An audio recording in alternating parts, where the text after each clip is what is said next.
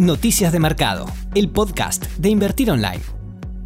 Hola, ¿qué tal? Bienvenidos a todos. Hoy, como siempre, traemos toda la información relevante para entender lo que sucede en los mercados.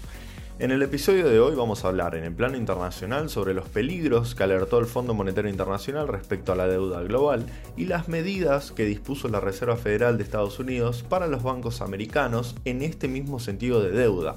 Atención ahí con el pago de dividendos. También Lagarde, la presidenta del Banco Central Europeo, habló sobre la evolución de la pandemia en la región del euro. Por otro lado, hay información corporativa sobre Nike y Facebook.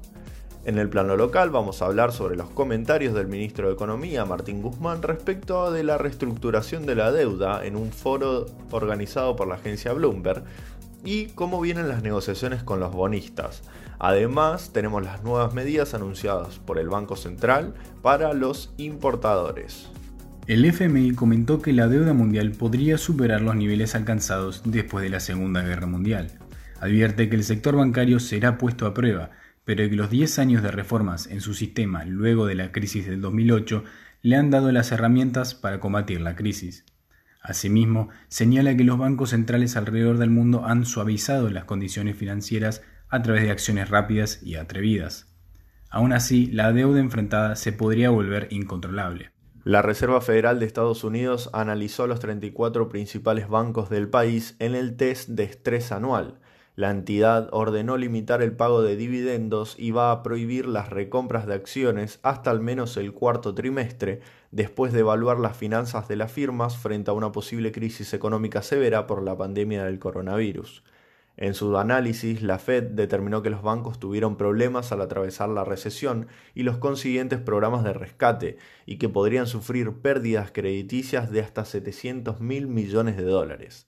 La presidenta del Banco Central Europeo, Christine Lagarde, expresó durante una conferencia de prensa que probablemente ha pasado lo peor de la pandemia, al menos en Europa, registrándose tasas estables de infección durante más de un mes desde que comenzara a levantar sus medidas de confinamiento en mayo.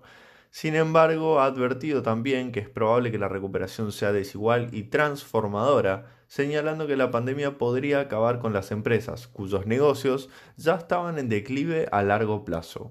Facebook tuvo un cierre de semana más que negativo, cayendo por encima de un 7%, luego de que Verizon, el gigante de las telecomunicaciones de Estados Unidos, anuncie que retirará sus publicidades de las plataformas de Facebook e Instagram por su enfoque más laxo en los discursos de odio y desinformación. Además, Nike publicó el balance del último trimestre de su año fiscal y registró pérdidas de 790 millones de dólares, en contraste con el beneficio neto de 989 millones de dólares contabilizado en el mismo periodo del año pasado.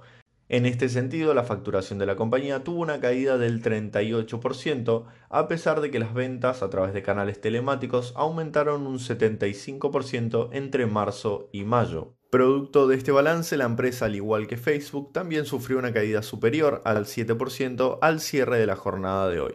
El ministro de Economía, Martín Guzmán, reconoció que todavía hay diferencias legales y económicas con los acreedores en un foro organizado por la agencia de noticias Bloomberg.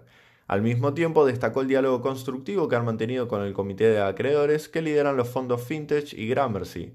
Enfatizó que con estos bonistas todavía tienen posibilidad de llegar a un arreglo, parecieran estar más cerca de llegar a un acuerdo con ellos, aunque todavía hay una pequeña diferencia en cuanto al valor de la oferta, ya que el gobierno planteó que no va a superar la base de los 50 dólares por cada 100 dólares nominales. De todas maneras, el funcionario reiteró que con el comité ad hoc que integra BlackRock han habido grandes diferencias, especialmente en cuanto a los términos legales de los bonos ofrecidos por la Argentina.